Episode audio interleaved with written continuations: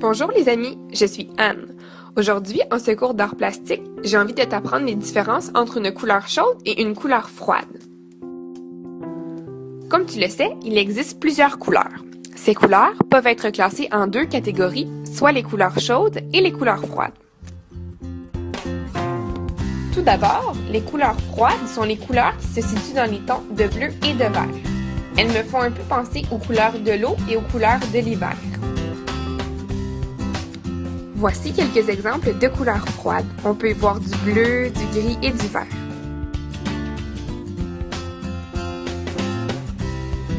Les couleurs qui ne sont pas froides sont des couleurs chaudes.